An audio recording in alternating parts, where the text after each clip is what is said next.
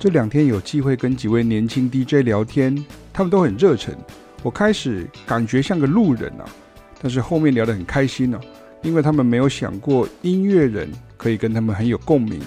我说，不管是 DJ 或者是 Hip Hop，本来就是跟音乐相关的啊，只是后人把他们都切开了，而这些跟黑乐都是息息相关的。这些年轻人其实也很渴望获得音乐知识与音乐技能，有一些也都固定跟凯凯老师在上课了。他们以前会跟音乐有个隔阂。其实就是在于不会演奏乐器，在以学习乐器、精进技巧为主的乐器学习世界，他们就没有办法取得同样的门票。另外一个原因就是因为同温层啊，也就是 DJ 都跟 DJ 在一起，乐手都跟乐手在一起，同样乐器的乐手都跟同样乐器的乐手在一起，玩一样音乐的就跟玩一样音乐的一起，没有机会能够跳出来看，原来还有学习的机会。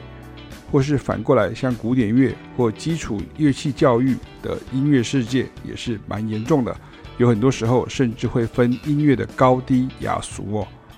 但我们自己是没有这样区分的，我们只知道每一种音乐都有它独特的地方，而很多音乐也有共通之处。这个共通不是什么音乐本一家的概念，而是同样的脉络与特色，但是往往被冠上不同的名字，以行销或识别。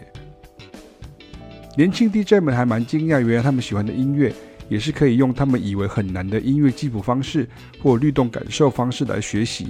我说是啊，这就是启斌老师跟凯凯老师二十几年来一直在努力做的事情啊。人家说不争是争啊，我们的态度是不受限，你就不会受限。遇到对的老师，对的学习机会，那你就要踏出脚步哦。像我又会乐器，又会跳街舞，现在又准备迈向 DJ 之路的儿子说呢。其实爸爸妈妈在讲的东西，都是他常常跟同学朋友分享的东西。他的舞者朋友也常会问，为何他能抓到那些 beat 或是对点？音乐上的术语就叫做切分啊，但不是古典乐讲的切分而已啊。比如说像哒哒哒哒哒哒哒哒哒哒哒，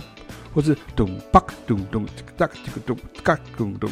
或者一二三哒哒哒哒哒哒哒哒哒哒。因为一般的舞者他不会分得这么细啊，可是，在音乐里面它是嗯哒嘎咕嘟哒嘎咕，或是嗯哒哒哒哒哒哒这样，类似像这样子的东西。那我儿子在这个地方他还蛮强的哈。然后甚至像是 rap 这个 flow 哈，我说哈，其实像这个 flow，我们在音乐上都是可以教，甚至是我们常在教的。因为你教乐手即兴的时候，你就得教了啊。但是在台湾主流大众媒体不会关注哦，那这种小众的音乐，所谓教学口碑啊，扩散性又极低哦。像我们的官网啊，从两千年开始就架设了哦，